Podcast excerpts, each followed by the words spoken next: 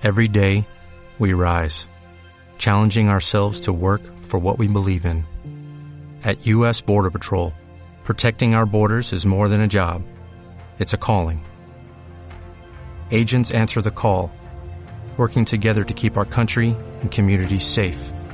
If you're ready for a new mission, join U.S. Border Patrol and go beyond.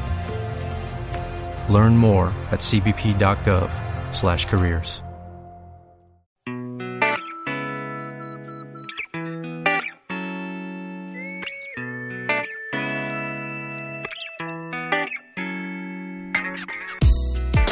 Política Agraria, Política Natural, un programa elaborado por Fundación Global Nature y producido por la agencia EFE, acción cofinanciada por la Comisión Europea.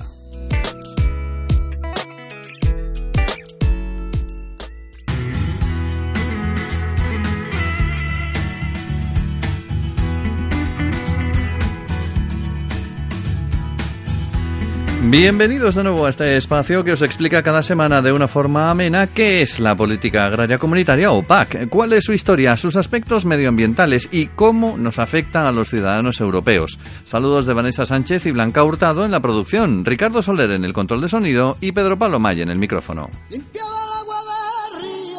como la estrella de la mañana, el cariño mío, manantía de tu fuente en los primeros programas te hemos contado cómo evolucionó la PAC desde sus orígenes hasta la actualidad, especialmente en lo relativo a sus aspectos medioambientales. Ahora te contaremos experiencias reales de agricultura sostenible en el marco de la política agraria. Hoy nos centramos en varios ejemplos de agricultura en el entorno de humedales que son compatibles con la conservación de la biodiversidad. Cultivos en el delta del Ebro, la albufera de Valencia o el entorno de Doñana.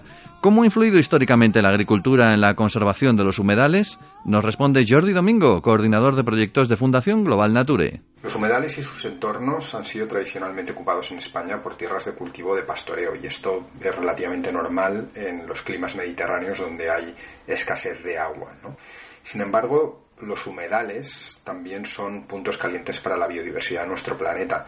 Eso quiere decir que albergan una gran biodiversidad y también muchos hábitats eh, bueno, amenazados actualmente. ¿no? Eh, y esta relación entre la agricultura, la ganadería y la conservación de la biodiversidad eh, nunca, nunca ha sido fácil. De hecho, lo que sabemos hoy en día es que alrededor del 60% de los humedales ibéricos eh, han desaparecido. Y eso es un problema, desde luego, bastante importante porque sabemos también que más del 40% de las especies amenazadas dependen en algún momento de su ciclo biológico de, estos espacios. También hay muchos ejemplos que demuestran que una agricultura eh, bien orientada puede ser, de hecho, hasta enriquecedora. Y la agricultura o la ganadería, por ejemplo, en este caso, puede contribuir a eh, conservar ciertos hábitats que nos puedan interesar desde el punto de vista biológico, ¿no? Al mismo tiempo que ciertos cultivos, como, como es el cultivo del arroz, eh, pueden multiplicar directamente las zonas inundadas, eh, haciendo que sean hábitats atractivos para las aves.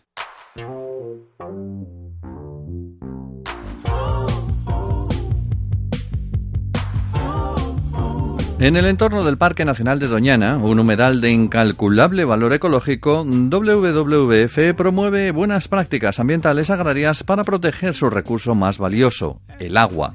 ¿Cuál es la principal problemática de Doñana? Es lo que nos cuenta ahora Felipe Fuentelsaz, coordinador de Doñana de WWF. La principal problemática en Doñana, sin lugar a dudas, es el agua.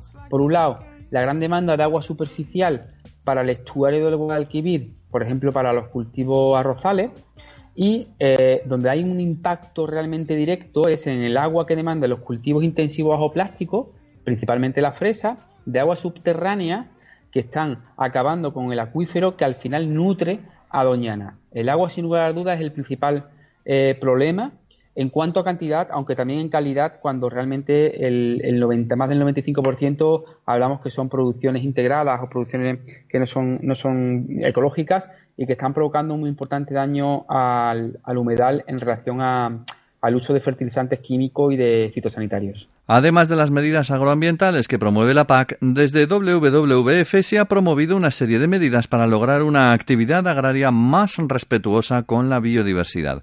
¿Qué se ha hecho y por qué ir más lejos? Responde el mismo Felipe Fuentelsaz. Porque es la única manera de garantizar la viabilidad económica de las explotaciones a medio y largo plazo. Hemos abierto líneas de formación en cuestiones relacionadas con materia ambiental, eh, biodiversidad y aguas con, agricultores de la, de la zona eh, y sobre todo hemos trabajado también sobre el terreno eh, realizando ciertos pilotos. Por ejemplo, empezamos a diseñar sistemas de uso eficiente de agua en las fincas que más consumían, en este caso los, cultivos intensivos bajo plástico con fresa. hemos estado diseñando diferentes proyectos para ahorrar agua en las fincas. Hemos realizado también acciones para la mejora de la biodiversidad en fincas mediante la implementación de setos vivos, reservorios para fauna, cajas nidos, y también hemos elaborado en la zona eh, también eh, apoyo a ciertos cultivos tradicionales como el viñedo de secano doñana para que mejoren sus buenas prácticas y que también eh, buscarle una salida económica a esas producciones que son tan sostenibles y tan entrañables en un entorno como el de Doñana.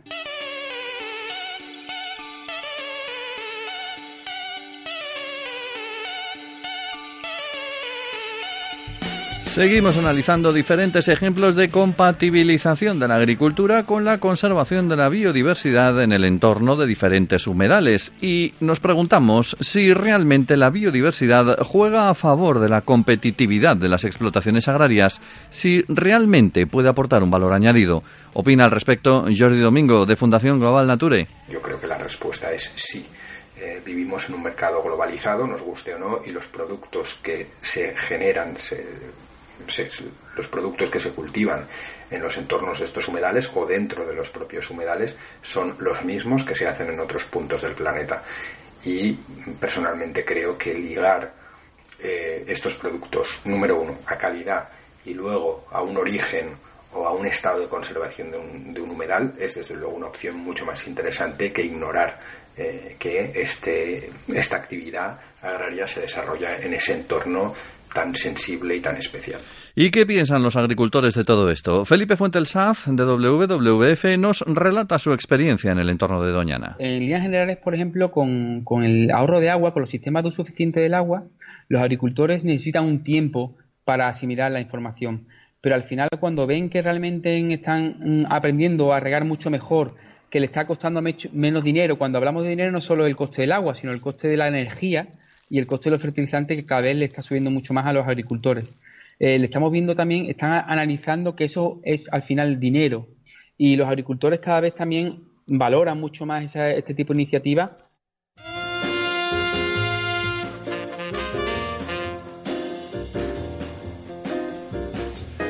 En el Parque Natural de la Albufera, Fundación Asud lleva años trabajando con arroceros para la puesta en marcha de buenas prácticas, gracias a las cuales se reduce al mínimo la interferencia de la actividad agrícola sobre la rica biodiversidad de este humedal. Entre otras cosas, han impulsado la resolución de conflictos relativos a las ayudas agroambientales de la PAC dedicadas al arroz. ¿Qué importancia tiene la agricultura en la albufera? Nos lo explica Bosco Díez, director de proyectos de Fundación Asut. Bueno, el caso de la actividad agrícola en la, albufera obviamente tiene un significado muy especial, ¿no? porque prácticamente toda la superficie del parque natural o del humedal ha sido transformado como, como, zona de cultivo del arroz y eso hace que sea el principal hábitat, digamos, existente en este espacio. ¿no? Entonces, bueno, tiene esa dualidad de, de, uso agrícola, de zona agrícola, pero que no ha dejado de perder esa capacidad de, de humedal, ¿no? sobre todo porque, por ejemplo, en la época invernal, es inundado, se inunda, la, laguna original recupera esa, dimensión original con la cual pues bueno, tiene cierta naturalidad ¿no? este, este espacio arrocero particular de la albufera. El por qué la Fundación Azul se ha vinculado con esto es precisamente por eso, ¿no? porque es un espacio altamente transformado por la actividad agrícola y entendemos que la sostenibilidad, la sostenibilidad de, este, de esta actividad agrícola es fundamental para el mantenimiento del ecosistema. Sobre todo también principalmente porque la arrozal mantiene una, una importantísima comunidad de aves acuáticas y también porque mantiene un ecosistema acuático de, desarrollo de macroinvertebrados, de fauna acuática, incluso en los propios arrozales, que hace que, tenga un especial valor. El mismo 10 nos aclara qué mecanismos de la PAC influyen en las actividades agrícolas del humedal, para el caso concreto de la albufera. El principal apoyo que existe es a través de las ayudas agroambientales, ¿no? de los compromisos agroambientales que, asume el agricultor. ¿no? Obviamente estas ayudas se realizan eh, en pro de la conservación de, la biodiversidad y en mejora de la conservación de estos paisajes. Y son medidas pues como la, inundación invernal o el fangueo mecánico, el tratamiento mecánico de malas hierbas, ¿no? determinadas medidas que obviamente pues son prácticas que tradicionalmente la agricultura ha desarrollado, pero que también su desarrollo pues le implica cierta, cierto gasto, ¿no? de la forma que estas ayudas tratan de compensar esos gastos. ¿Y cómo ha trabajado la Fundación Asud en el entorno de la albufera para lograr una actividad agraria más respetuosa con la biodiversidad más allá de las medidas que promueve la PAC. En este caso, pues bueno, hemos desarrollado un acuerdo de custodia de, un ámbito territorial, de una, de una, partida de arrozal, que son 300 hectáreas, donde tratamos de hacer unas experiencias piloto, de demostración sobre todo, en el manejo de canales, en la adecuación de, taludes, ¿no? incluso en determinadas prácticas, lo que comentábamos antes, ¿no? de los umbrales de tratamiento, la necesidad o el interés de conservar la fauna auxiliar para el control de determinadas plagas, como el pulgón. Eh, todas esas medidas las hacemos con un carácter demostrativo y de, la mano del agricultor para que pueda ser testigo de que efectivamente puede desarrollar una actividad agrícola, pero con, con ciertas ventajas ambientales. ¿no? If 10 million Otro buen ejemplo de cómo compatibilizar conservación y explotación agraria en torno a humedales es la iniciativa de Sea Life en el Parque Natural del Delta del Ebro. Se trata del cultivo ecológico de arroz, que no solo demuestra que esta actividad es perfectamente compatible con la conservación de la biodiversidad, sino que señala un camino interesante de la orientación que podría tomar la PAC en entornos tan sensibles. Es, además, una experiencia que incluye la comercialización diferenciada de productos. Juan Carlos Cirera es director de Riedbell, empresa de SEO Life. Nos cuenta qué impulsó a SEO a poner en marcha esta iniciativa y cuáles son los problemas concretos en el delta del Ebro. El 95% de la superficie agrícola es arrozal. Y, bueno, y todo el humedal natural, los humedales naturales que quedan están en medio del arrozal, rodeados de, de arrozal.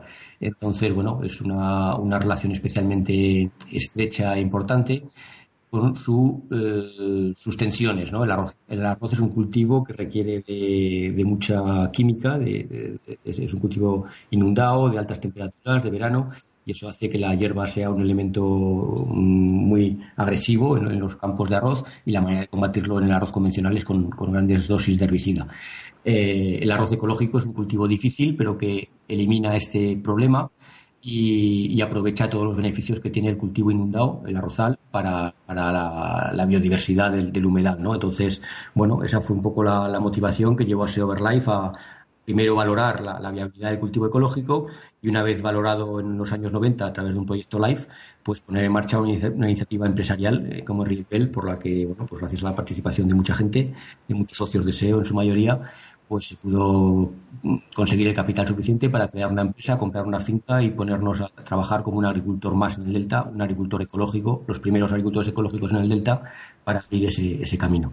El mismo Cidera nos amplía la explicación sobre qué se ha hecho en el delta del Ebro para lograr una actividad agrícola más compatible con la biodiversidad. Bueno, eh, SEOverlife lo que, lo que se planteó al, al plantear la iniciativa de Riedbell fue poner en marcha una explotación con un modelo de producción diferente, una explotación de arroz ecológico en un lugar donde el arrozal tiene un especial eh, valor y una especial relevancia para la conservación del, humedal y del entorno. ¿no? Entonces, un poco el objetivo de SEO es demostrar que se puede apostar por otra agricultura, eh, no solamente positiva ambientalmente por ser ecológica, que por supuesto también, sino también integrada en el entorno, que es parte del ecosistema, que es parte del medio, que tiene un papel social también por, por ser normalmente llevada a cabo por pequeños agricultores en zonas rurales y mm, intentar demostrar que ese tipo de, agricultura también es viable y también vale la pena eh, conservar y, y promover. ¿no?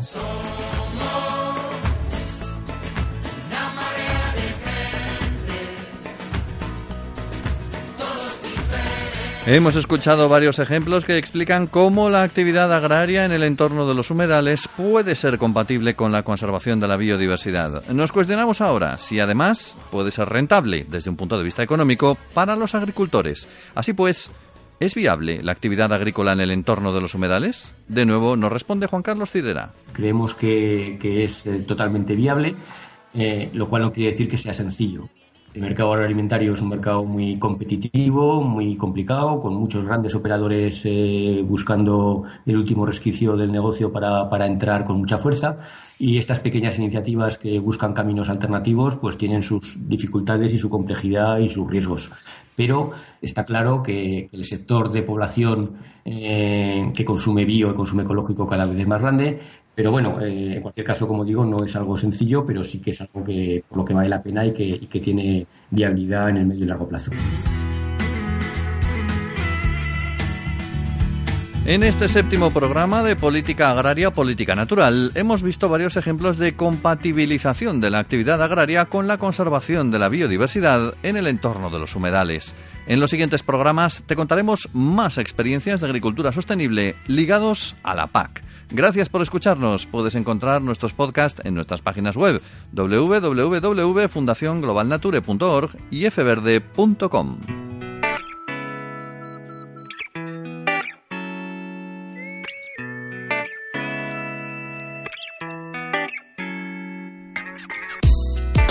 Política Agraria, Política Natural, un programa elaborado por Fundación Global Nature y producido por la agencia EFE, acción cofinanciada por la Comisión Europea.